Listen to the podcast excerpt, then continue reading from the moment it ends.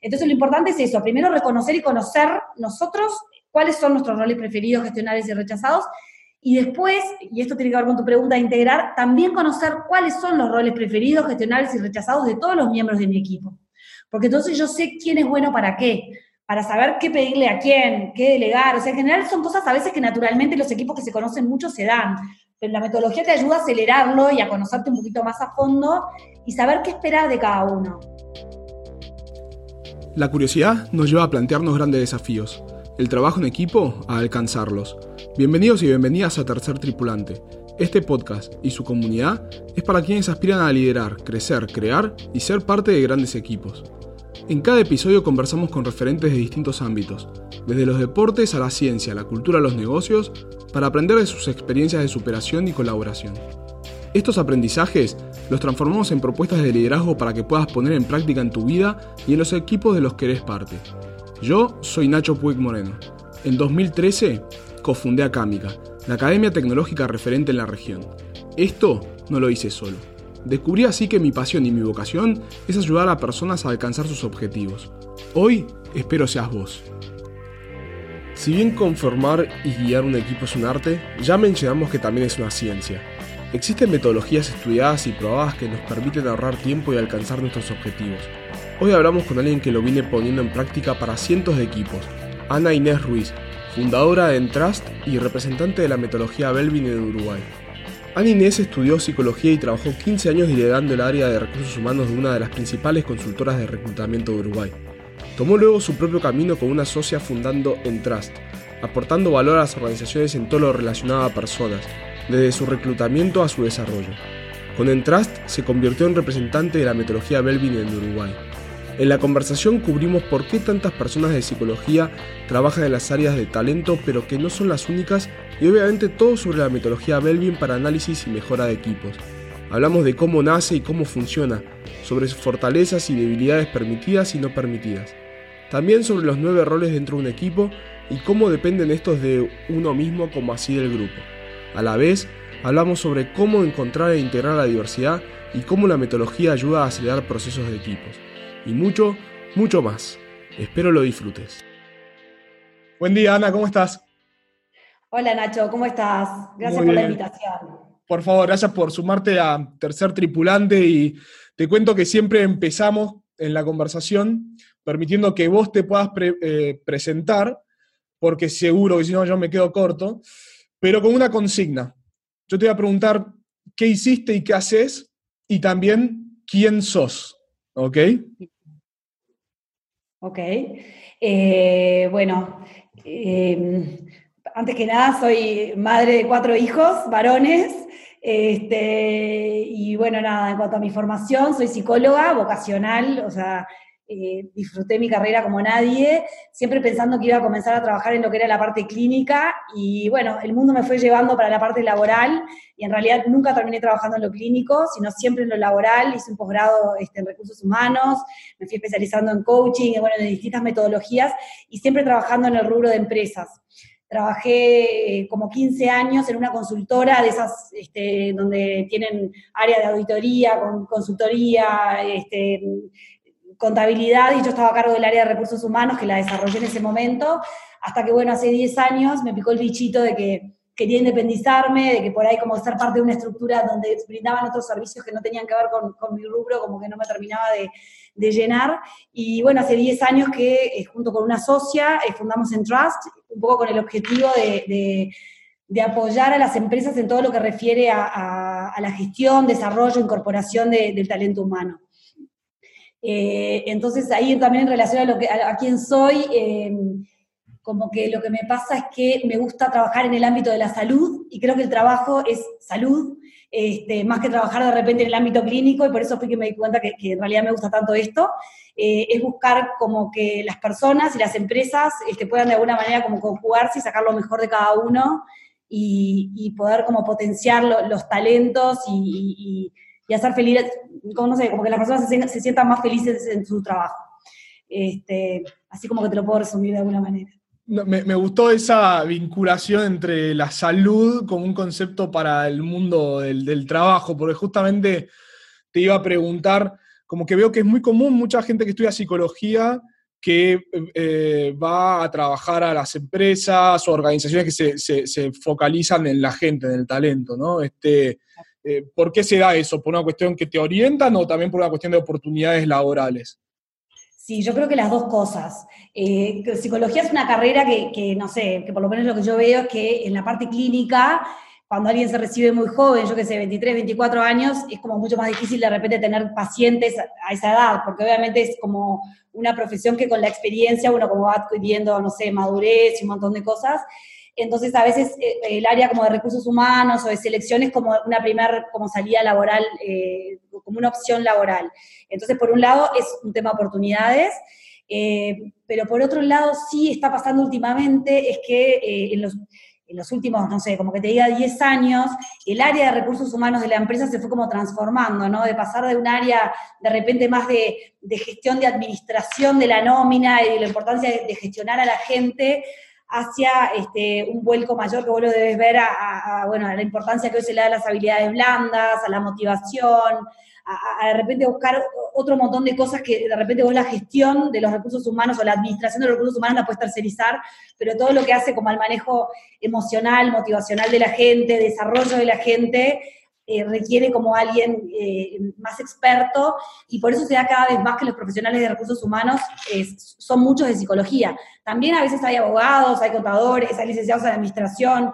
Este, tarde o temprano se terminan como especializando en recursos humanos, pero psicología es una profesión que generalmente la eligen personas que les importan los otros, les importan la gente, este, que naturalmente, no sé, como que nos sale naturalmente la empatía y el ponerte en el lugar de los otros y, eso que se dice, viste, que recursos humanos es como el aliado estratégico de la dirección y como ser ese nexo entre la gente y el empresario y que no se vean como algo como opuesto, sino que justamente los dos confluyan hacia buscar como una satisfacción o un bien común.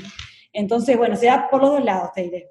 Sí, concuerdo que bueno, sobre todo en el momento que estamos grabando esto, que, es esta situación del coronavirus en el mundo, las áreas de recursos humanos este, cobraron el rol que realmente se merecían que tengan, en, por lo menos en el inconsciente colectivo y el consciente, ¿no? Este, de no ser solo un área de apoyo, sino este, estamos hablando de lo principal que tiene una organización, su gente.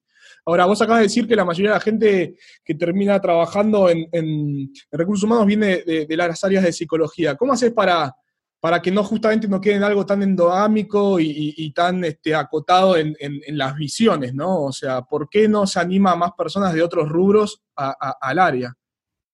Eh, no, eh, de hecho, como te decía recién, hay otras personas de otros rubros que, que confluyen en el área eh, por un lado está en Uruguay, no sé en Argentina, o sea, está la carrera de este, recursos humanos y relaciones laborales, que es una, eh, es una carrera que originalmente era muy orientada hacia la negociación colectiva y demás, pero últimamente con el auge de recursos humanos hay de hecho una carrera solo de recursos humanos y, cada vez tiene como más, más estudiantes que la realizan.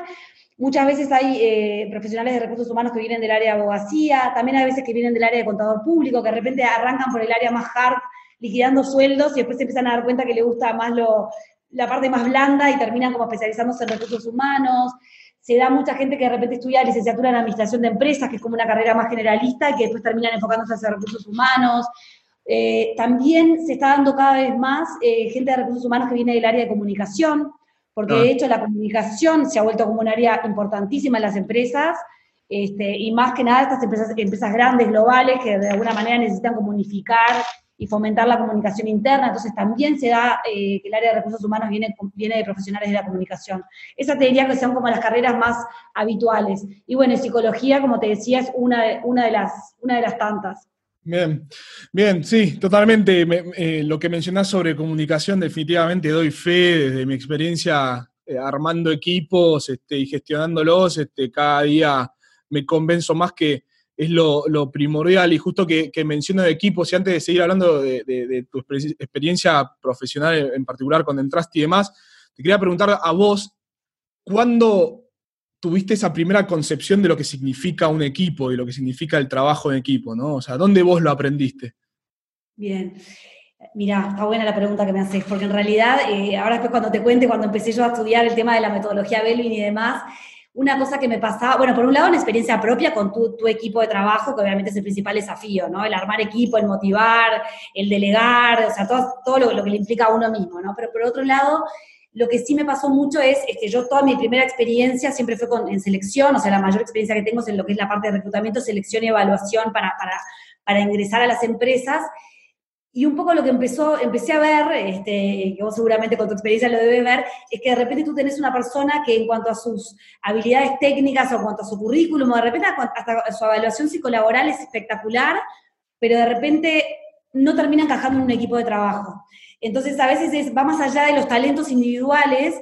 Eh, me empecé a dar cuenta que, era cada vez más importante como, como, conocer bien a fondo la cultura y el equipo en el cual esa persona se iba a insertar para saber si esa persona de alguna manera iba a poder eh, como adaptarse a esa cultura, ¿no? Vos puedes tener terrible candidato, no sé, nos, nos, pasa muchísimo, de repente un candidato espectacular que viene a trabajar en no sé cuántas multinacionales y está seleccionando para una empresa familiar, más informal, y de repente esa persona, por más buena que sea, quizás no va a pegar en ese equipo, pero quizás en otro sí.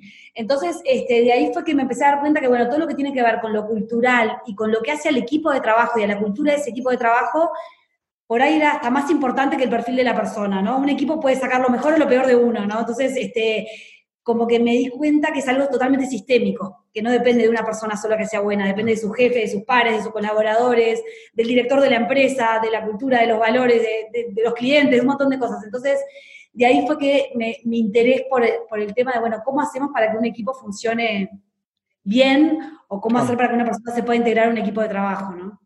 Claro, sí, porque en realidad más, de, que, más que hablar de una persona es buena, es si una persona es buena para mi equipo o para nuestro equipo, digamos, ¿no? O sea, falta como ese adendum. Te, te consulto igual, previo a tu experiencia así profesional y demás, eh, ¿tuviste o sentís que aprendiste de, eh, trabajo en equipo, no sé, practicando algún deporte, algún hobby o algo, por algo por el estilo, o tu experiencia es más de ya en el mundo laboral? Eh, mi experiencia fue más que nada en el mundo laboral, de, deporte en equipo no mucho, no soy muy deportista, por no decir nada, así que no. Este, y además otra cosa que sí veo, o sea, sí mis hijos son muy deportistas y demás, como que igual las características de lo que tiene que ver con un equipo de trabajo eh, eh, muchas veces es diferente a lo que tiene que ver con un equipo eh, deportivo. sí lo veo mucho, yo soy docente de la universidad, en la parte sí académica. cuando uno hace equipos y grupos de estudio, ahí sí como que de repente se observan un montón de elementos más parecidos de repente a lo que es el ámbito laboral, ¿no? De repente ver, bueno, cómo cada uno puede sacar su talento y aprovechar como las fortalezas y las debilidades de cada uno, cómo a veces pasa que de repente todas las responsabilidades caen sobre uno y no sobre el otro, cómo unos hacen la plancha y otro de repente no. Este, sí, todas esas experiencias te van obviamente que, marcando, ¿no? Pero, pero deportivamente no. No, está. Yo te lo pregunto porque a ver, a mí me gusta mucho la historia y, también eh, eh, aprendí que aprendo por, por, el, ejemplo, ¿no? Entonces, ah, eh, creo que es una buena herramienta como para decir, bueno, si podemos observar qué es lo que hacíamos cuando éramos más pequeños o pequeñas, o si podemos, bueno, yo soy padre, tengo una hija de cuatro años, o sea, cómo, cómo le puedo transmitir el concepto a mi hija, ¿no? Yo siempre creo que esas herramientas nos sirven también a los adultos para nuestro mundo de los adultos, ¿no? O sea, si yo le puedo transmitir a mi hija qué significa el liderazgo y el trabajo en equipo, seguramente y creo probablemente se lo puedo transmitir a un adulto, ¿no? O sea, eh, conoces herramientas o formas o propuestas para lo, que te estoy contando, o sea, cómo hacerlo con jóvenes, con adolescentes, con niños. Eh, bueno, en realidad, bueno, por un lado con mis hijos ni que hablar, y después, bueno, con jóvenes que yo trabajo en la universidad, eh, uno de los pilares que tiene, bueno, la, metodología Belvin, que es la que nosotros representamos, por ejemplo, que es el concepto que a mí me encanta, de fortaleza y debilidad permitida. No hablar de fortaleza y debilidad, y que a veces, viste, que las organizaciones o las empresas, los equipos tendés a decir, bueno, tengo tal fortaleza y tal debilidad, me voy a poner a trabajar en la debilidad para desarrollarla. Belvin trae el concepto que a mí me, copa, que es de fortaleza y debilidad permitida. ¿Por qué debilidad permitida? Porque en realidad muchas veces, o muchas veces no, siempre la debilidad termina siendo como la otra cara de la misma moneda. Y yo siempre les digo a los jóvenes, piensen en, una, en un defecto que ustedes tienen, o piensen en un defecto que tenga una persona que trabaja con ustedes o que estudie con ustedes. Piénsenlo bien, ¿cuál es? Algo que les moleste. Bueno, ahora piensen si la fortaleza que tienen no es, como la contracara de esa misma debilidad, ¿no? Por ejemplo, alguien es muy desorganizado y te molesta porque es muy desorganizado, pero de repente tiene unas ideas brillantes, ¿entendés?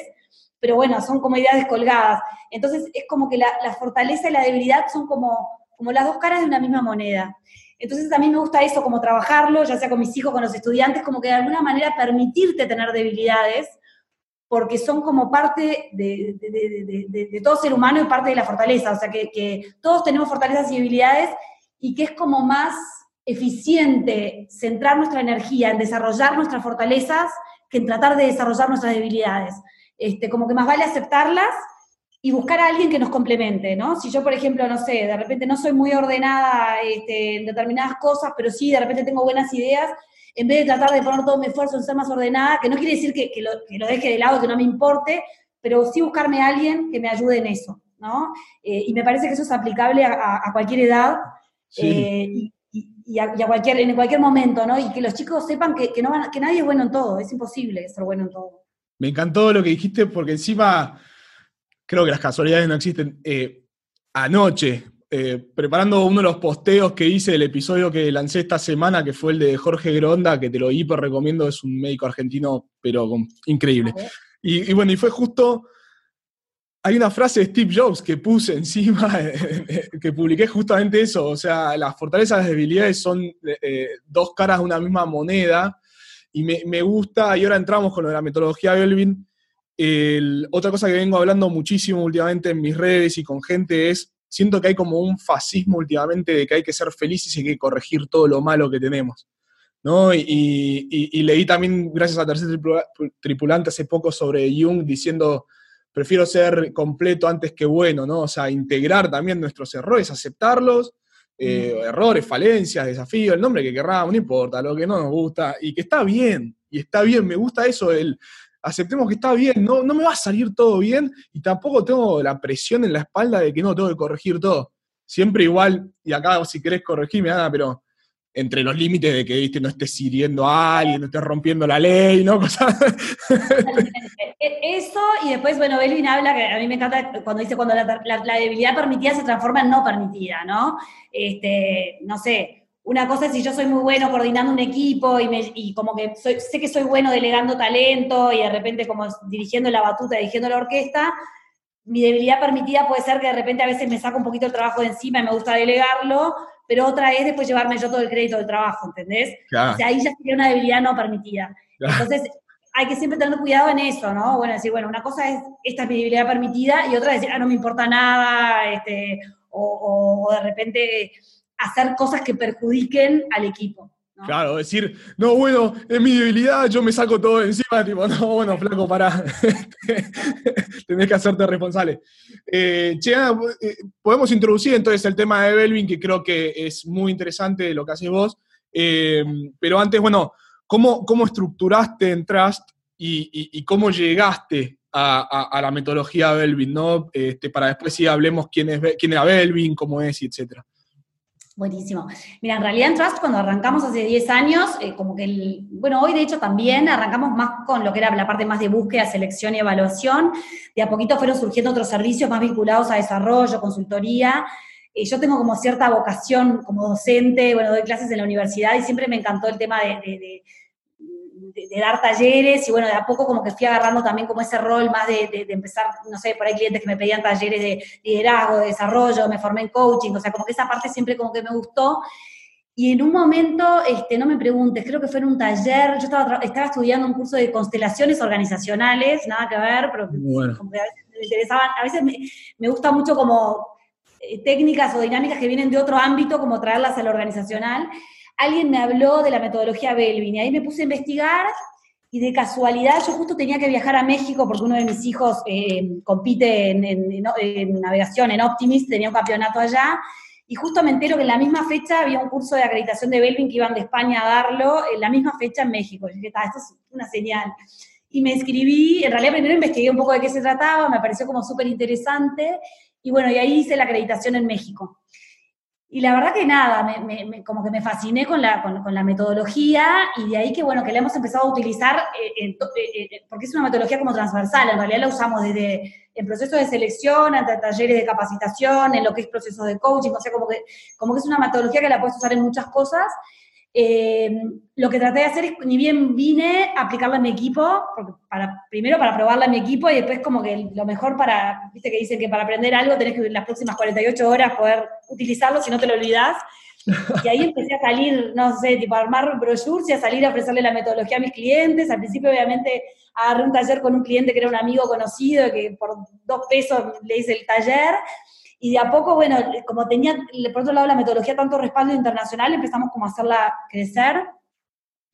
Y bueno, nada, y después fue que pedí la representación, y bueno, luego nos dieron la representación para Uruguay, y, ellos son como muy estrictos en todo lo que es eh, representaciones, formadores y demás, y, me gustó eso también, como la rigurosidad eh, académica que tiene, y el origen, eh, el origen que tiene, o sea, surge de una investigación hecha en, una escuela de negocios hace muchísimos años, con muchísimos libros y muchísima investigación de respaldo, y, creo que eso también es lo que, me, lo que me hace que la metodología sea como tan atractiva y como tan sólida.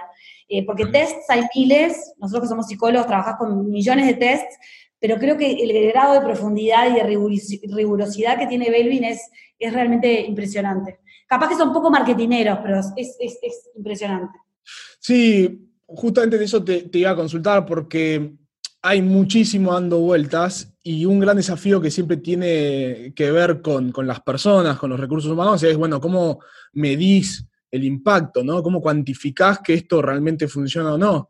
Em, eh, ¿hay, alguna forma para esto? O sea, ¿cómo ha sido tu experiencia con los equipos que, que la han implementado? ¿Si les da seguimiento? ¿Durante cuánto? Em, eh, sí, de hecho sí.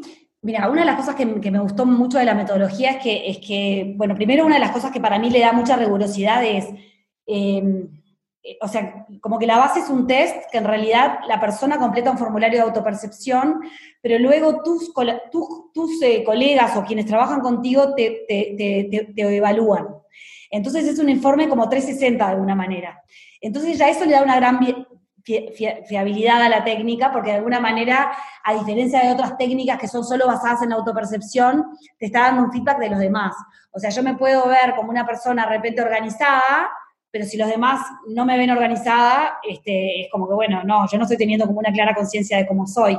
Entonces, por, un lado, creo que una de las grandes riquezas que tiene la, herramienta es esa visión eh, ese, ese, informe que en realidad arroja los resultados de tu percepción, pero también de todas las personas que trabajan contigo. Eh, y después, bueno, todas las gráficas, las mediciones, las estadísticas, que obviamente es una, es una metodología que está usada en todo el mundo, le da como una gran eh, como fiabilidad a los resultados. Y una cosa que me pasa es que, por muchas veces me pasa que, yo sé, mis clientes son contadores, ingenieros, este, y a ellos les encantan las gráficas, los números y demás. Y es como que, bueno, wow, es como que cuando se ven enfrentados al informe es como que les, les encanta como como esa parte como numérica y fiable que tiene, que tiene detrás. Eh, y en la parte de lo que decís del seguimiento, sí, por supuesto, o sea, eh, Belvin se puede usar a nivel individual, a nivel de pares y a nivel de equipo. Eh, y tú obviamente puedes ir midiendo la evolución y de hecho tenemos empresas que, por ejemplo, todos los años aplican la metodología eh, para ver cómo de repente se van modificando en algunas cosas los roles, o de repente viene una persona nueva y ver cómo esa persona nueva se inserta en el equipo. Este, o sea que, que, sí, de hecho, hacemos seguimiento y, te permite como seguir como con indicadores y gráficas este, cómo fueron evolucionando los perfiles o los roles, ya sean de la persona como del equipo, ¿no? Claro, necesitabas distintos puntos de, contacto nuevos. Me gusta esto que también que incluye una percepción contextual de ese equipo per se y no solo de lo que uno percibe ese día, de cómo se levantó, ¿viste? Y cómo se sentía sobre sí mismo. Em, y, che, Ana, y, contamos un poco cómo surge esta metodología, cómo funciona, ¿no? Como para darle, un contexto para después podamos hablar un poco más de cómo funciona, ¿no? Dale, buenísimo. Mira, en realidad es una metodología que es súper vieja, digamos, cuando arrancó. Eh, Meredith Belvin, que es el, quien desarrolló toda lo que es la teoría de la metodología, hoy tiene 93 o 94 años, sigue vivo, vive en ah, sigue vivo, yo lo maté, perdón, Meredith. Este, sí, sigue vivo, eh, está regio, en realidad. Este, yo tuve la suerte de conocer al hijo, porque fui a las oficinas de ellos, él no estaba, pero estaba el hijo que trabaja con él. Tiene una oficinita chiquita en el medio del campo, divina. ¿Y el hijo cuánto tiene? ¿65? ¿Cuánto son, el hijo ya 60 y pico, sí. Bueno, y, nada, y bueno, y en realidad en los años 70, creo que en los años 70 y poco, eh, la escuela de Henley, eh, Henley Management College, que es como, una de las escuelas de negocios más importantes de Inglaterra, lo, eh, lo contrata de alguna manera a Belvin para que lleve adelante una investigación de qué era lo que hacía que algunos equipos fueran eficaces y otros no. Ellos dentro de su programa de la escuela de negocios tenían como una, una, materia que tenía que ver con el desarrollo como de habilidades y hacían como equipos en donde entre ellos eh, les ponían como si fueran simulaciones, como si fueran empresas, y en donde, bueno, el equipo que ganaba era el que obtenía mejor rentabilidad, digamos, financiera, ¿no? Tenían que, manejar como si fuera una empresa. Y, ellos empezaron a ver que no entendían el criterio por el cual algunos equipos funcionaban mejor que otros, porque no era ni el que, era el, que estaban los más inteligentes todos juntos, ni el que era el que estaban los más extrovertidos todos juntos, entonces querían saber qué era lo que había detrás como del comportamiento de las personas y de esa composición de, estos equipos para que fueran más eficaces. Entonces ahí eh, Belvin empezó una investigación que duró 10 años en realidad, y lo que él iba haciendo es que iba como conformando distintos equipos, y en donde por un lado les ponía eh, pruebas de medición de nivel intelectual, pruebas de personalidad, eh, y a su vez este, iba como, iban como registrando ¿no? cada pocos minutos las reacciones y los comportamientos de las personas dentro del equipo, y después esto cotejado con la performance que lograba el equipo, o sea, cuál era el que, el que lograba mejores resultados. Y a partir de ahí, por eso te digo que casi 10 años después, es que él como que elabora su teoría de roles de equipo. Eh, ¿Cuál es como la, principal, eh, o sea, la principal como afirmación, o sea, que, que, centraliza toda su investigación, es que el éxito de un equipo está dado por la diversidad. Pero tú pensás que hoy la palabra diversidad para nosotros es algo muy común porque está como súper de moda y hoy decir que una empresa tiene que tener diversidad es como algo básico, pero pensá hace 30 años, o sea que eh, como que un montón de conceptos que él trae son tan siglo XXI que no puedes creer la cabeza que él tenía, ¿no? Eh, y él cuando habla de diversidad habla justamente de diversidad en cuanto al tipo de comportamientos que tendemos a asumir naturalmente en el trabajo. Y esto, estos comportamientos o estos eh, grupos de comportamientos que tendemos a asumir naturalmente, que nos salen naturalmente, él le llamó roles de equipo.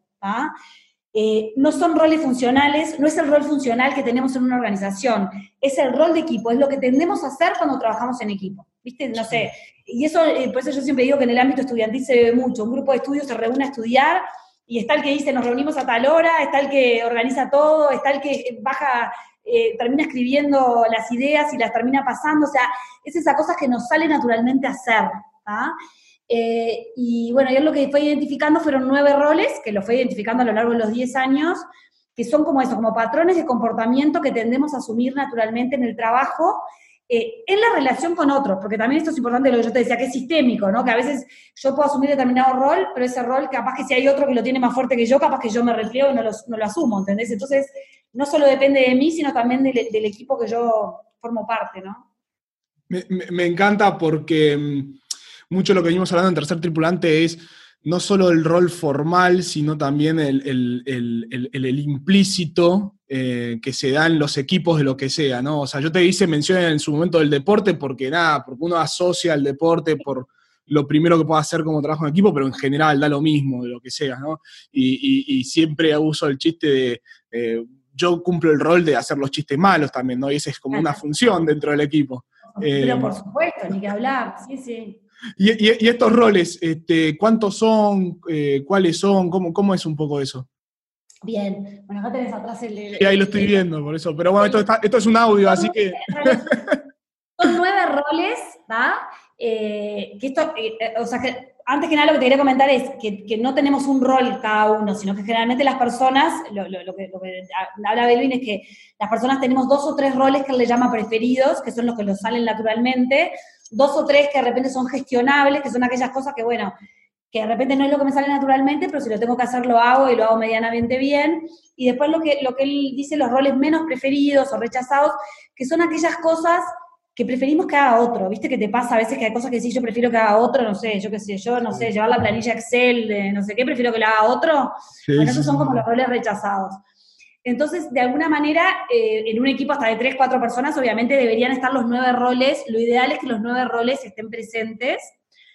aunque obviamente nunca pasa que estén los nueve roles presentes, dependiendo del proyecto, el tipo de organización, el negocio, un montón de cosas, hay roles que son más importantes que otros, ¿no? Eh, no sé, yo siempre digo, yo siempre digo, no, lo dice él, pero eh, imagínate una empresa de desarrollo de software en donde no tenés ningún rol vinculado a la innovación, obviamente estás en el horno, ¿no? Este, pero de repente si es una empresa, yo qué sé, o un equipo que trabaja eh, haciendo, no sé, como una tarea más administrativa, de repente no tener ningún cerebro, ningún rol creativo, no te cambia. Entonces, obviamente, por eso también depende de cuál es el contexto o la empresa o el equipo o el negocio en el cual estemos trabajando, ¿no? Bien, justamente también mencionaste lo que es diversidad, eh, que es cierto, está de moda, eh, enhorabuena, digamos. Ahora, lo que venimos hablando en Tercer Tripulante es que la diversidad por sí misma no sirve de nada si no se integra, ¿no? Entonces, ¿cuál, ¿cuál, es ese desafío de integración? Eh, ¿La metodología propone algo de cómo hacer la integración? Sí, a ver, de hecho, cuando él habla de diversidad, obviamente él se refiere a la diversidad en cuanto a roles de equipo y en cuanto a esto que decís tú. Eh, cuando decís lo del que, que dice chistes, el que dice chistes seguramente tiene un rol social vinculado a distender el ambiente, a, no sé, a que se genere si hay un conflicto, este, no sé, como que, no haya problemas. Entonces, este, de alguna manera, este, estos, nuevos, estos nueve roles eh, lo importante es que cada uno lo conozca, o sea, que yo conocer cuáles son mis roles, porque a veces hay gente que no sabe qué es bueno, o sea, lo más importante es yo conocerlo, y por eso el feedback de los demás está bueno, porque yo de repente a ser una persona que soy buena onda y que logro distender el ambiente y generar como buen clima de trabajo, pero capaz que no me doy cuenta. Pero si a mí todos me lo traen y me lo devuelven, yo me doy cuenta que ese es como mi valor agregado, de repente es mi diferencial con respecto al resto de los miembros y lo importante que son mis chistes en el equipo y de alguna manera yo lo puedo potenciar, porque sé que si yo no estoy, por ahí esa pata va a faltar, ¿no? Entonces lo importante es eso, primero reconocer y conocer nosotros cuáles son nuestros roles preferidos, gestionables y rechazados, y después, y esto tiene que ver con tu pregunta de integrar, también conocer cuáles son los roles preferidos, gestionables y rechazados de todos los miembros de mi equipo. Porque entonces yo sé quién es bueno para qué para saber qué pedirle a quién, qué delegar. O sea, en general son cosas a veces que naturalmente los equipos que se conocen mucho se dan. Pero la metodología te ayuda a acelerarlo y a conocerte un poquito más a fondo y saber qué esperar de cada uno, ¿entendés? Este, a veces las empresas, yo veo mucho con las organizaciones, es que, bueno, no sé, fulanito no es bueno en tal cosa, le pongo un coaching, lo trato de desarrollar, y como que me centro en tratar de desarrollarle todo lo malo que tiene, este, y desde esta metodología es una, bueno, no, vamos a ver fulanito qué tiene para aportar. Bueno, vamos a tratar de potenciarlo en lo que tiene para aportar y en lo que no tiene tan bueno vamos a buscar a alguien que lo complemente, ¿no? ¿Y cómo venís hasta acá? Hagamos un pequeño intervalo para poder digerir todo este aprendizaje. Mientras, quería recordarte que Tercer Tripulante es tu plataforma para triunfar como equipo. Sumándote a la comunidad podrás no solo estar al tanto de nuevos lanzamientos y propuestas, sino que conectarás y aprenderás con otras personas de todo el mundo. Ingresa en tercertripulante.com y suscríbete con tu email. Además, no dejes de seguirnos en Twitter en arroba ttripulante, en Instagram o YouTube como arroba tercertripulante o en tu plataforma de podcast favorita. Ahora sí, continuamos con el episodio. Este... ah, bueno, sí, porque si no siempre estamos como, como en el fascismo de tenemos que ser perfectos eh, y, y concentrarnos solo en lo malo. Exacto, mira, pasa muchísimo, nos pasa con los líderes, por ejemplo, ¿no? A veces que, a usted debe pasar capaz que con las empresas que trabajás o lo que sea, eh, como que muchos líderes eh, de repente llegan a posiciones de gerenciales o de liderazgo porque de repente son muy buenos técnicamente, pero bueno, de repente les faltan un poco lo que son las habilidades blandas y hablando en términos de roles de equipo, de repente no son buenos coordinadores, no tienen bien, su fuerte no es el rol coordinador, que tiene que ver con delegar, con coordinar a los demás, pero de repente son muy buenos técnicamente, y a veces las empresas dicen, bueno, no, tiene que desarrollar esto, tiene que desarrollarlo, y capaz que su estilo de liderazgo va más desde lo técnico, y por qué no salirte del rol funcional y buscar a alguien en mi equipo que sea un colaborador que de repente me pueda ayudar a coordinar y de repente ver el bosque o de repente delegar tareas, este, como que no necesariamente tengo que ser un buen coordinador para ser un buen líder. Tengo que encontrar cuál es mi estilo de liderazgo y de repente va desde lo técnico o va desde el cerebro, que soy, tengo unas ideas brillantes y de repente después me, cuesta bajarlas a tierra, pero de repente busco a alguien en mi equipo que me ayude a bajarlas a tierra, ¿no? Entonces, como que tú puedes ser un buen líder eh, desde distintos roles, lo importante es conocerlos y saber en, en, dónde es que tú generas valor y en dónde es que tú sos bueno y potenciarlo, ¿no? Claro, me gusta esto de que también la metodología te ayuda a acelerar estos procesos, porque justamente algo, ¿cómo surge Tercer Tripulante? Es porque eh, me di cuenta que invertimos un montón, no sé, en leer libros sobre marketing o en pagar cursos de marketing, pero no invertimos nada en nosotros mismos o en los equipos. Y es paradójico, porque después le preguntás, che, ¿cuál es el principal recurso de tu empresa? Y es mi gente. Y bueno, ¿y qué estás haciendo? O sea, estás esperando que la gente se autoenseñe todo, que pase por osmosis. Eh, eso por un lado.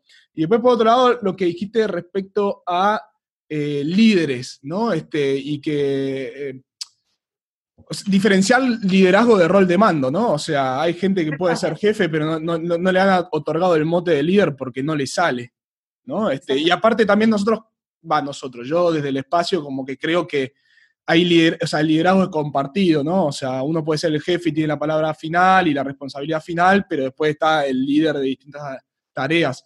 ¿La metodología dice algo sobre esto? Sí, en eso Belvin, por eso te digo también era un adelantado, porque él en sus libros desarrolla el concepto de líder de equipo, eh, ah. líder único y líder de equipo. Y él habla justamente del liderazgo compartido eh, y del consenso, y de la importancia del consenso, y de la importancia de justamente de, que, los equipos, cuanto más chicos, mejor, para que, para que de alguna manera pueda haber consenso y, apoyo entre todos para la toma de decisiones. Este, por lo cual, eh, justamente él como que critica, no, pero de alguna manera como que no está de acuerdo, como por ahí el concepto de líder único, que tiene la razón, que todo el mundo le tiene que hacer caso, que, de alguna manera este, tiene la verdad, este, para nada. Y estamos hablando de una metodología de hace 30 años, ¿no? Sí, no, está buenísimo. Y justo tomaste lo de, toma de decisiones, que creo que es uno de los temas más álgidos y claves ¿no? de cualquier equipo. Eh, yo lo he vivido y lo vivo muchísimo con mis socios también, que siempre soy transparente, cuesta, nos cuesta, ¿no? Em, hablaste del consenso. ¿Qué, pasa cuando, cuando, cuando no hay, visiones totalmente diametrales? O sea, dice algo sobre alguna propuesta de cómo tomar decisiones? Bueno, una de las cosas que trae Belvin que a mí me gusta mucho es que él habla, eh, él habla de, él llama roles contrarios barra complementarios. ¿Por qué? Porque a veces los choques en los equipos se pueden dar por dos razones. Una, o porque de repente tenemos roles muy parecidos. Por ejemplo, yo soy coordinador natural, me gusta coordinar y dirigir la batuta. El símbolo del coordinador es un, es un director de orquesta, ¿está? Y tú también. Entonces, ¿qué pasa? Vamos a tener como una puja o como una lucha de alguna manera de poder interno para ver quién es el que dirige la batuta, ¿está? Entonces ahí sí se puede dar como un choque.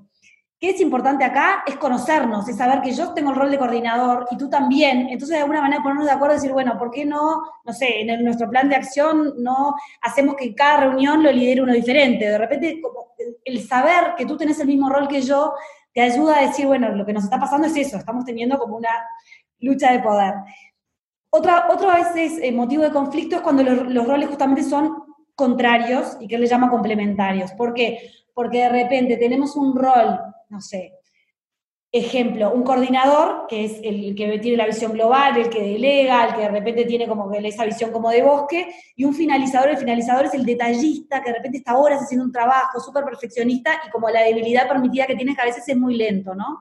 Entonces de repente si está, a mí me desespera que fulanito es tan lento, yo le pido algo y en realidad demora años, pero si tú lo tomas como que es un rol contrario y te molesta, va a haber conflicto. Pero si tú pensás yo soy generalista, a mí no me gusta estar en el detalle, y él es sumamente detallista y hace todas esas cosas que a mí no me gustan, yo de alguna manera le perdono la lentitud y voy a tomarlo como alguien que me complementa y que de alguna manera le puede otorgar la calidad y el detallismo que a mi, a mi trabajo probablemente le falte, ¿no?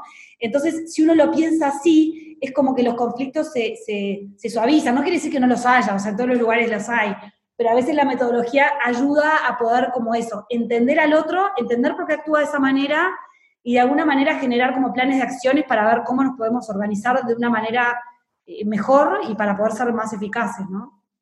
Está bueno, está bueno. Voy a tener que hacer un doble clic y después se fuera de este espacio de conversación para investigarla más porque obviamente que hay muchas propuestas y alternativas. Yo siempre desde Tercer Tripulante lo que le propongo a la gente es investigar la que más te cierra a vos, pero hace algo, ¿no? O sea, porque la pregunta es, ¿Puede un equipo crecer y mejorar si sus, individualidades no se trabajan a sí mismas? Eh, yo creo que no. Yo creo, que, yo creo que, la autocrítica, el autoconocimiento y el reconocer en qué somos buenos y en qué no es súper importante. Eh, y, acá, por ejemplo, te voy con ejemplos que hemos tenido concretos de a veces eh, empresas que nos piden una intervención en un equipo que no está funcionando muy bien. Y, por ejemplo, nos pasó una vez en donde, bueno, primero hicimos como un relevamiento con todo el equipo y en realidad no era un tema del equipo que no estaba funcionando, era un tema del líder del equipo que era una persona con cero autocrítica, eh, este, era un finalizador, pero finalizador eh, con la debilidad no permitida, desarrollada de alguna manera, que no les delegaba, que todo el tiempo les hacía micromanagement, que estaba encima de ellos, y en realidad no era que era un tema del equipo y que había que hacer un team building con Belvin, no lo solucionabas por ahí, tenías que trabajar desde el desarrollo de esa persona en que reconozca sus debilidades para poder eh, de alguna manera este, hacer un clic y poder mejorarlas, que no es fácil, ¿eh? No es fácil, para el coaching es difícil, pero bueno, por lo menos empezar por reconocerlo, ¿no? Este, y creo que a todo nivel, o sea, el, yo en la universidad doy la materia marketing personal, ¿no? Y, es como que bueno. Autoconocimiento, estrategia y visibilidad. Y siempre decimos autoconocimiento, o sea, conocer tus fortalezas y tus debilidades es lo más importante para la vida, o sea, para todo, para desde si sos estudiante hasta si el día de mañana vas a ser el líder de un equipo, el conocerte y saber conocer tus puntos eh, ciegos, ¿no? tus, sombras, es como súper importante, porque de alguna manera te ayuda a, saber que, bueno, que, tenés defectos y que, los demás te pueden ayudar en eso, ¿no? Y que los demás se animen a decírtelo.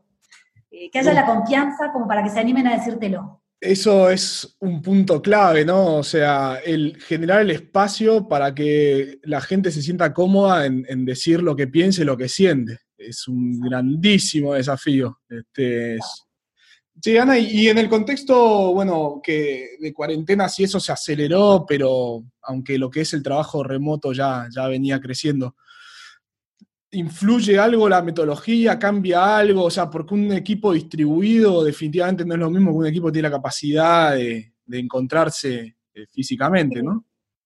Sí, eh, bueno, desde Inglaterra justo hace poquito que tuvimos unas, unas reuniones con ellos y ellos pues siguen como investigando, ¿no? Permanentemente. Eh, notan por ahí diferencias en, cómo se, muestran estos roles de equipo cuando estamos trabajando virtualmente. Eh, es más, de hecho, nos está pasando ahora en procesos de selección que tú a veces terminas contratando a una persona que entra a un equipo que en realidad nunca lo conoció presencialmente, ¿no? Entonces, bueno, ¿qué pasa con esos roles? ¿Cómo los muestro? ¿Cómo, este? Entonces, bueno, hay casos en donde se muestran al revés como más puros, hay casos en donde se demora un poquito más en conocerse, pero los roles de alguna manera u otra se muestran a través de lo virtual en forma diferente. Eh, lo que sí me pasa en la práctica, por ejemplo, lo que tiene que ver con talleres, eh, obviamente lo ideal es que sean presenciales, entonces ahí como que se ha perdido, ahora los estamos empezando a retomar, eh, pero lo que sí tiene bueno la metodología es que es todo online. Entonces, eh, la persona hace su formulario de autopercepción, los observadores lo, valoran, le el informe les llega. Entonces, eh, al ser online te ayuda a que igual puedas seguir trabajando con la misma. De hecho, en la universidad los chicos, Belvin tiene una, aplicación para jóvenes que se llama Headset, que es igual que, el, que Belvin para adultos, pero pensado para jóvenes, con las preguntas más orientadas a lo estudiantil. Y es la que uso yo en la universidad en la materia que doy de marketing personal. Y la realidad es que empezamos a dar las clases online y Belvin pudimos trabajarlo totalmente igual online que si hubiera sido presencial, o prácticamente, ¿no? De repente alguna dinámica que no pudimos hacer en clase y demás, pero el resto, todo lo que es el formulario de autopercepción, la percepción de los observadores, la entrega del informe, eh, todo online. Ok. O sea, lo que vos estás diciendo es que para aprender mejor la metodología es, recomendable una experiencia presencial, pero no necesariamente eso eh, eh, impide que la puedas aplicar en equipos distribuidos. De hecho, estamos haciendo la semana pasada, no la otra, ya hicimos una acreditación que acreditamos un grupo de gente online, 100% online. Claro. Este, eh, o sea, que, que se puede trabajar online perfectamente. Eh, y como que por eso digo, como que la teoría sigue siendo la misma, o sea, eh, no o sea, los roles no cambian si estamos hablando de algo virtual o de algo presencial. Eh, capaz que se exacerban más o se, se demoran un poquito más en mostrar, pero no sé, el impulsor va a ser el que manda mails este, sin parar y el, no sé, y el coordinador va a ser el que pide la reunión para, para organizar el equipo, el trabajo, con otras características, pero, pero como que los roles siguen siendo los mismos, ¿no? o sea, se, expresa en otro formato, pero se expresa en fin, definitivamente. Pero alguna recomendación en particular para, para, bueno, acá mi caso sucedió, también sucede, sigue ingresando gente por suerte y eh, no, se conocen quizás en el ambiente de tomarse unos mates o una cerveza. ¿Hay alguna recomendación para esta integración de estos perfiles nuevos a las compañías en un formato remoto? Y bueno, en realidad, eh, no sé, verse, a ver, nosotros, por ejemplo, una cosa que, que hacemos, si se puede, es, eh, por ejemplo, con los clientes, es la, entrevista final o cuando la persona va a entrar, trata de hacerla presencial, porque te, yo que sé, contratar a una persona sin verla, verla es, es, es, difícil, ¿no? Te perdés como un montón de cosas que tienen que ver como con su energía, su lenguaje corporal, o sea, hay un montón de cosas que te las perdés.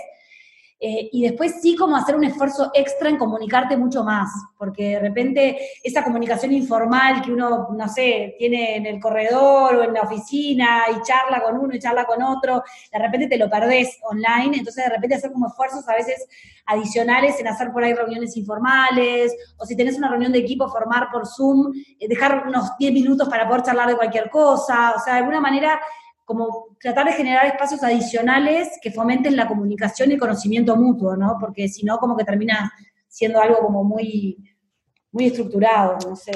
Claro, eh, y muy, muy, muy solo concentrado en lo profesional y no integra la otra parte de la vida de la persona. Exacto, exacto. Ana, ¿y qué, qué desafíos tiene la, herramienta? ¿Cuál es la autocrítica que, que podés decir de la metodología? Bueno, si me decís a mí, por ejemplo, me pasa que nosotros que trabajamos mucho en selección, eh, Uruguay es muy chiquito y como parte de la herramienta, viste que es que yo me evalúo, o sea, la persona se autoevalúa y lo evalúan los demás. Eh, al ser a veces procesos de selección confidenciales, la persona no puede pedirle a sus compañeros de trabajo que lo evalúen para que te genere un reporte porque nadie sabe que está buscando trabajo. Entonces, a veces por ese lado es una herramienta que en selección no la podemos usar tanto, sí en todo lo que tiene que ver con talleres de conformación de desarrollo de equipo y demás, pero en selección a veces este, tiene como esa, pata que por ahí en países más grandes en donde no pasan, no sé, vos puedes pedirle a tu ex compañero y demás, acá en Uruguay es todo muy chiquito y todo el mundo se conoce. Eh, y, bueno, nada, como que esa sería como, como en realidad la debilidad que podría llegar a tener. Eh, por otro lado, la verdad es que, es que, es que es una herramienta que nunca nos ha pasado que un cliente se quede desconforme, porque es como tan rica y tan vasta y tan completa eh, que, que, nada, que, es como que te ayuda muchísimo al desarrollo de la gente.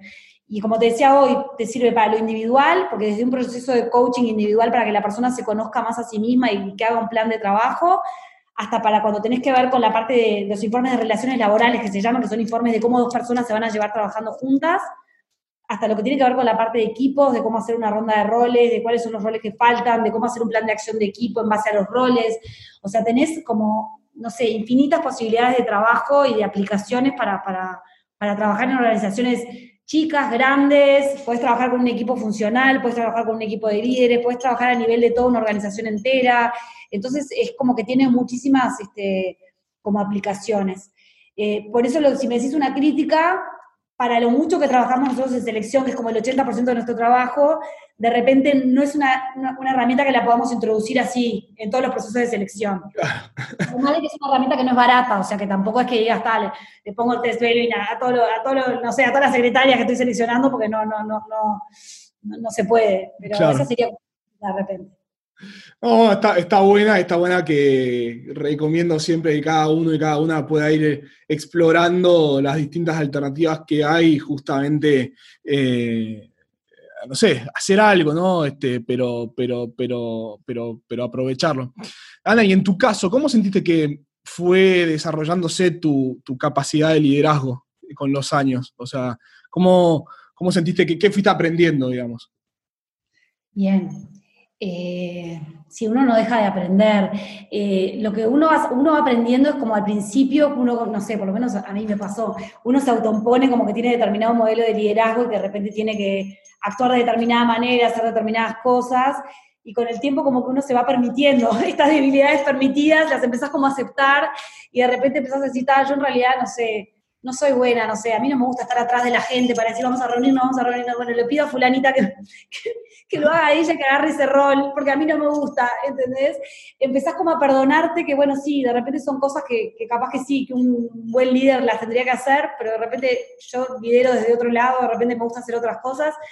Eh, creo que eso que estoy evolucionando, como empezar a aceptar mis debilidades, eh, y como que entonces te vas como liberando, ¿no? Y vas como, como permitiéndote ser un poco más como sos tú y de repente, no sé, en mi caso es como que yo transmito como mi energía, mi entusiasmo desde otro lado, pero de repente no estando atrás así de la gente, no me gusta. Y por ahí lo que hago es buscar a alguien que lo agarre ese rol porque sé que se necesita, pero me desprendo de él, me desprendo. Eso es un poco lo que estoy aprendiendo. Sí, yo eh, estoy contando ese patrón, ¿no? Creo que también, obviamente, a medida que uno va, va creciendo y envejeciendo, obviamente, lo natural, también vamos perdiendo energía y con esa pérdida de energía es como decís, ya no estoy para dedicarle esas ganas que pensaba que tenía a esto. O, querés dedicarle la, energía en lo que sabes que es bueno, ¿entendés? Claro. me encanta la parte comercial, me encanta tratar con los clientes. Entonces, a veces de golpe decís, ¿en qué momento estoy haciendo esto? Por, porque me da no sé qué pedirle. Digo, no, ya está, este, pedirle al otro y, y, hacer lo que tú fluís, que seguro vas a hacer mucho mejor. Este, por ese lado, yo creo que que, va por ahí, ¿no? Por eso es importante eso, saber de que no hay un estilo de liderazgo ideal, sino que, cada uno tiene que como encontrar el suyo. Eh, y, bueno, yo lo veo en las organizaciones, hay quienes respetan a su líder por, por el conocimiento técnico, hay quienes lo respetan más por su carisma, hay quienes lo respetan más por, porque es buena persona, este, son un montón de cualidades, pero por ahí a veces hay unos que la tienen más exacerbada que otras, este, y tal. Lo importante es no ser, no ser tóxico, eh, ser una buena influencia, tener a la gente contenta y motivada, y, vos buscarlo desde, el estilo que te salga mejor, ¿no? Nada peor que algo forzado, yo creo, nada peor que algo forzado. Sí, aparte después la gente se termina dando cuenta, o sea, eh, todos sabemos que la comunicación no es solo verbal, entonces se ve, todo, se ve, se ve cuando algo no es genuino, definitivamente y además lo ves, yo lo veo con, los postulantes que todo el día pasan por acá, que están buscando trabajo, o sea, el líder, bueno, los estudios lo, dicen, ¿no? Pero yo lo veo carne propia. El líder es el principal a veces factor por el cual una persona busca otro trabajo eh, y, nada peor a veces que la incongruencia, cuando el candidato te dice, no, porque mi, no sé, mi jefe me pide tal cosa, me pide que le mande mails todo el tiempo reportándole tal cosa y él es el primero que nunca se reporta nada, nunca me dice nada. O sea, como que tú tenés que dar el ejemplo de, lo que sos y exigirle a los demás este, algo coherente con, con quien sos tú, porque si no vas a reflejar incoherencia, ¿no? Este, entonces, creo que el ser coherente es súper importante. ¿Y crees que eh, hay un atajo para aprender todas estas cosas o es como, no sé, cultivar un tomate, que hay tiempos y cosas, procesos que la gente tiene que vivirlos y experimentarlos y no, no, no hay atajos? No, yo creo que hay atajos. Eh, cada vez más, eh, yo que trabajo a veces con, multinacionales, las multinacionales trabajan mucho a veces en el desarrollo de la gente. Las empresas que tienen, por ejemplo, no sé, eh, sistemas de evaluación de desempeño este, habituales, en donde dan feedback a la gente y se animan a decirle las cosas que tienen para mejorar, y de alguna manera les hacen planes de carrera y les ponen de repente un coach y los ayudan a mostrarles como que, de alguna manera los enfrentan a los desafíos, creo que son aceleradores del cambio. Eh, hay culturas a veces empresariales en donde no se animan a decir ningún defecto, no dicen lo malo, se callan la boca hasta que un día lo despiden, o sea, yo creo que, que, las organizaciones que fomentan como el autoconocimiento, la autocrítica, el desarrollo, el, como el acelerar determinadas habilidades, cuando de repente ven a alguien que tiene potencial de liderazgo, ponerlo en un curso de liderazgo, o sea, como que hay aceleradores, yo creo que sí. Este, sí está bueno aprovecharlos cuando ves que está el potencial, ¿no? Este, el potencial, eh, ahí como que... Y ahora lo ves de hecho que a veces, no sé, me pasa, que te dicen, Ay, viene el gerente de recursos humanos de tal empresa multinacional y te cae uno que tiene 25 años y que se lleva el mundo por delante y que realmente, o sea, realmente se, come la cancha eh, y seguramente es alguien que vino hace 5 años haciendo una carrera así en donde lo, lo, lo, lo impulsaron, ¿no? Sí, sí, sí, es re común, lo veo, lo veo. Eh, bueno, ya creo que la, mi general... ¿Cómo? Con emprendedores lo ves también, ah, ¿no? Jóvenes que ahora cada, vez pasa más que un chico de 23 años puso su propia empresa y de golpe le fue bien y tiene que manejar 30 personas y dice, yo no sé, son todos mucho más grandes que yo y bueno, lo van aprendiendo, ¿no? Pero Perdón que te interrumpí. No, no, sí, lo que, lo que iba a agregar es que eh, también entender, como venimos diciendo, como hay una frase eh, de, un periodista deportivo argentino que dice, seamos buenos entre nosotros, ¿no? muchas veces eh, esto de no decirse cosas y que después explote la bomba y qué sé yo, no surge desde algo negativo, sino desde, desde que alguien pensó que era la mejor forma, ¿viste? Hay perfiles, hay perfiles de gente más frontal, yo soy un tipo muy frontal y eso también me genera a veces mis conflictos, obviamente, y hay gente que es más de darle la vuelta a la forma en que te dice las cosas y entonces prefiero a veces por no entrar en, confrontación no decirlas, y no es que lo hizo de mala persona, sino que son las formas. Entonces por eso me gusta mucho estas metodologías, estas propuestas que nos invitan a, conocernos más y, conocer al resto, ¿no? Es que los conflictos, yo siempre digo, los conflictos... Eh, cuando están, o sea, siempre están, no necesariamente tienen por qué ser explícitos. A veces son en organizaciones en donde la cultura es de guardar las cosas abajo de la alfombra y en otras por ahí ves que se, tiran con las cosas y se hablan y se dicen cualquier cosa y al minuto salen a comer como si nada, ¿entendés? Entonces, tiene mucho que ver con lo cultural, pero que, que, no se digan las cosas no quiere decir que no haya conflictos. Este, a veces es hasta peor, como decís vos, explota la bomba en algún momento, ¿no? O, o se buscan otro trabajo directamente. 100%. 100%, yo soy el frontal, mis socios son mucho más de, cuidar las cosas y fue un buen balance, pero yo siempre les digo, mira, hasta que vos no vengas y me digas, ese bigote te queda mal, no, no me lo voy a tomar personal. Lo del bigote sí, hablemos entonces por qué no te gusta mi bigote, lo uso así estúpidamente. Che, Ana, estamos llegando al final, te quiero hacer la última pregunta. ¿Qué le recomendarías a la Ana del futuro, del mañana? ¿Qué es eso que no te puedes olvidar nunca? ¿Qué es lo que no me puedo olvidar nunca? Eh, que la gente quiere como trascender, ¿entendés? Quiere en el trabajo como sentir, este, más allá del salario, más allá de, hacer una tarea que le gusta, sentir como ese sentido de, trascender, de, ser como parte de algo más. Este, y que a veces, como decís vos, con los años uno como que se va como achanchando un poco, pero a veces cuando me pasa con la gente joven que viene y que ves que, eso, como que quiere, quiere como crecer, este, y nada, y, yo entiendo que el trabajo es, es, uno de los ámbitos donde la persona se pueden realizar y sentirse que son parte de algo este, como más trascendente, y como decías tú hoy al principio, ¿no? y que, trascendente hasta en cuanto a fronteras, ¿no? porque hoy ya no es mi país o mi ciudad, sino que es el mundo, pero sentir que en algo aporté, estuve en esta vida para aportar algo, eh, no sé, para que el mundo sea un poquito mejor. Este, eh, yo, en mi caso yo lo siento de que en mi trabajo trato de hacer como más felices a las personas en, su trabajo o en su, lugar de trabajo. Este, eso es lo que me gustaría de repente no olvidarme. Me encantó, me encantó, Ana, eh, cerrar hablando del propósito, ¿no? Es algo que a mí me, me, transformó la vida. Obviamente, el libro de Víctor Frankl y todo lo que es la logoterapia, vos seguramente la conoces muy bien. Mira, lo leí hace años y ahora justo antes de ayer lo agarré de vuelta que lo estoy empezando a leer. El sentido de la vida. Sí, sí, sí, yo lo regalo siempre, siempre le digo a todo el mundo, mira, este a mí me transformó, quizás a vos también, y si no, si no es ahora, léelo en otro momento, porque también es timing. Ana, no te quiero quitar más tiempo, la verdad, muy agradecido, me encantó la charla. Este, voy a tener que investigar mucho más de, la metodología definitivamente, porque estoy en eso. Y, y, bueno, nada, lo que puedas creer que sea de, ayuda, este, contá conmigo. Eh, buenísimo, la agradecida soy yo, la verdad, tener la, oportunidad de, que me hayas dado esta entrevista y, bueno, muchísimas gracias, fue un placer conversar contigo. Como buen amante de los procesos y procedimientos que soy, conocer que hay metodologías probadas que nos asistan en un aspecto humano como son los equipos me fascina. La charla con Ana fue extremadamente interesante para conocer una de estas propuestas y darnos un marco de referencia de por dónde encarar. En particular me interesó el concepto de fortalezas y por otro lado de debilidades permitidas y no permitidas. Acá entonces nos invita a reflexionar. ¿Cuáles son nuestras fortalezas y cuáles percibe el resto? ¿Cuáles son nuestras debilidades y cuáles son permitidas y cuáles no? El autoconocimiento, de nuevo, nos ayudará a conocer mejor a cada individualidad del equipo y así poder sincronizarnos y potenciarnos. Como siempre, podés conectar con nuestra invitada Ana Inés Ruiz en LinkedIn, donde la encontrás por su nombre, o en Instagram, donde la encontrás como Ana Inés Ruiz todo junto. Y a su consultora Entrust la encontrás en www.entrust.com.uy.